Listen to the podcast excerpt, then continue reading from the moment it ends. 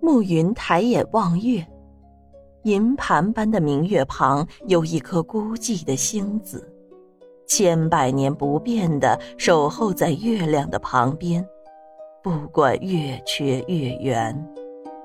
它就像那颗孤单的星星，林秋，就是那轮皎洁的明月。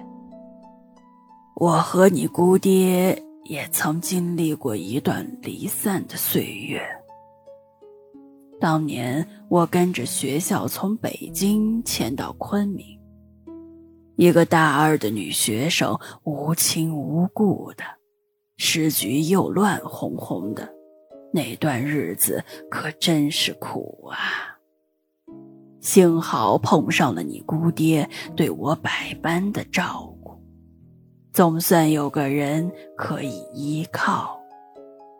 可是那时候他已经大学四年级了。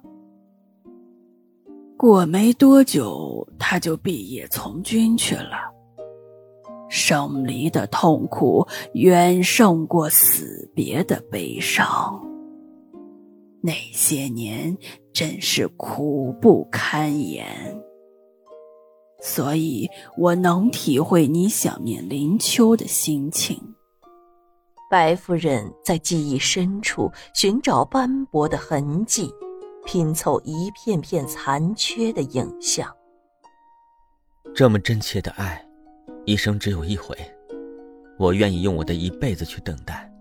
姑妈，那时候的您，是不是也是这样的心情啊？是啊。一生只爱一回就够了。你姑爹本来已经随着蒋介石的军队去了台湾，却因为割舍不下这份感情，又回来了，从此没再离开过，算是有情有义了。想必您对姑爹也是情深意重。他才会对您念念不忘，去了台湾还回过头来找您，也许是前世注定的姻缘吧。白夫人微笑颔首，轻声的说道：“男女之间的感情一点儿也不能勉强，但也不要轻易的放弃。暮云，你和林秋若真是有缘，终有一天会在。”起的，若是无缘，再怎么苦等也是枉然。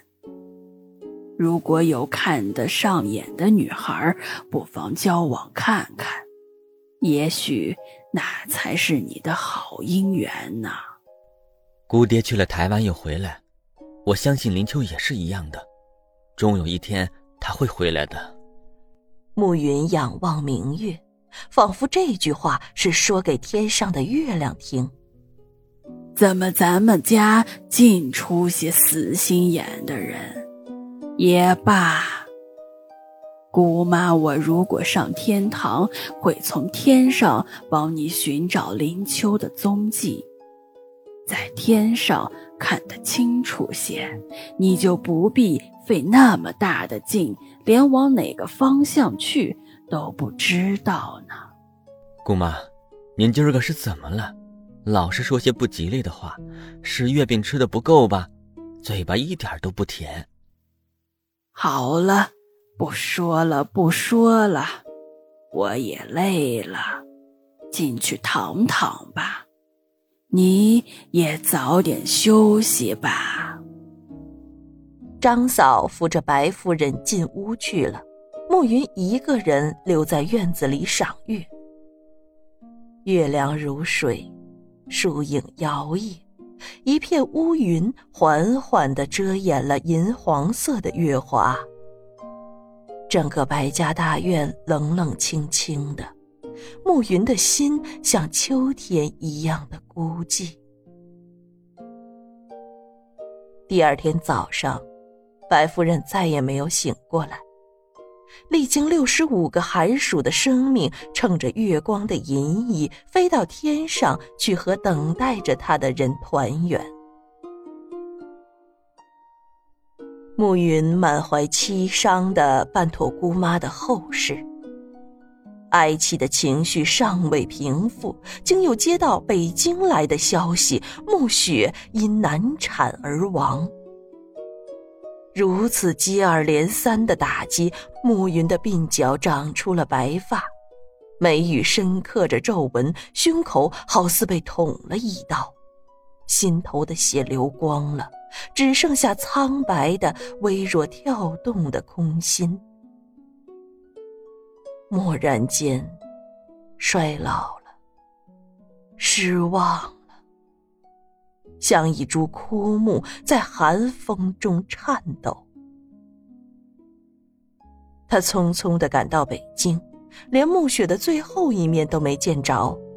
兄妹情深，怎奈天人永隔？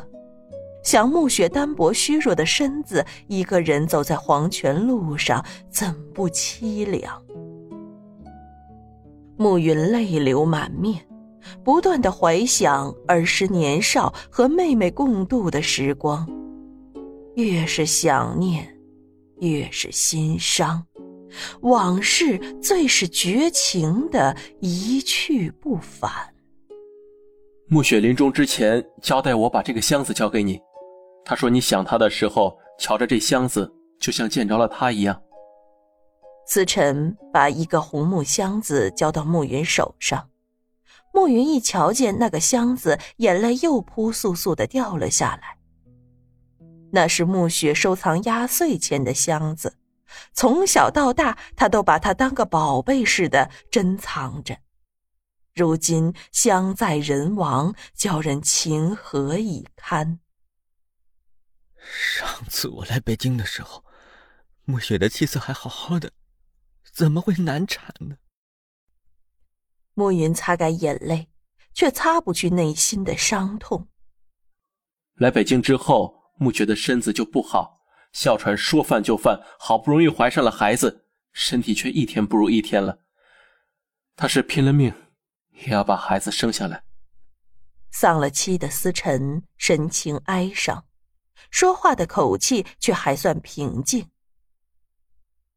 没看医生吗？为什么不回建水镇找中医拿药？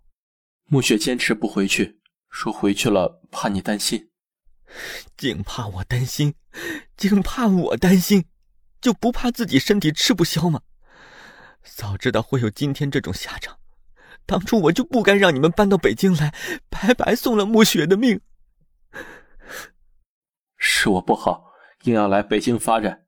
现在虽然有了一点成就，升了个教务主任，可我却失去了暮雪。不怪你，是我的轻忽。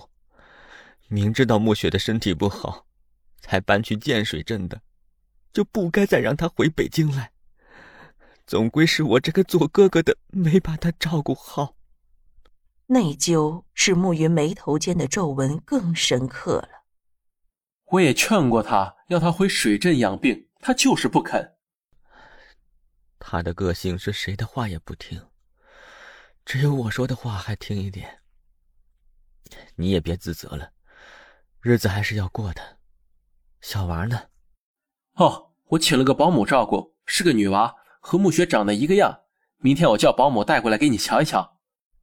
你一个大男人带着个小娃总不是办法，交给保姆又怕她不尽心。我看这事还得想个法子才好。我也这么想，只是最近事情忙乱，先交给保姆带一阵子，再从长计议吧。暮云，暮雪走了，这个房子我也不好再住下去了。姑妈也走了，你就搬回北京来吧。哎，瞧你说的什么话！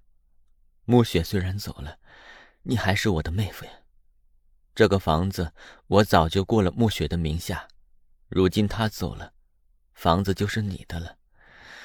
暮雪留下的嫁妆财物也都是你的，我是不再回来了，免得见了这房子就想到暮雪。你打算在白家大院过一辈子？暮云沉吟良久，喟叹的说：“或许去旅行吧。那白家的产业呢？总得有人照看吧？”张嫂还住在那儿呢，佃农们也都老实敦厚，没问题的。可别太信任别人才好。高经理不就是前车之鉴吗？无所谓了，钱财乃身外之物，生不带来，死不带去，不必太在意。思辰还想再说些什么，但暮云的神情冷漠，加上接连而来的丧亲之痛，也就不好再多说了。暮云恋恋不舍地顾盼这幢充满往事旧梦的老房子，每一扇墙都刻留下他和暮雪的影子，每一个角落都有他和暮雪的笑声。此刻，他仍活生生的在这个房子里，而暮雪呢？暮雪去了哪里？望着暮雪珍藏的红木盒子，暮云的眼睛渐渐的模糊了。方暮云带着自己妹妹留给自己的大红箱子，回到了建水镇。白家大院里还有张嫂在里面忙活着，操劳着。这里面因为只有张嫂一个人，而越发的显得冷静了，寂寥了。少爷，你回来了，小姐她。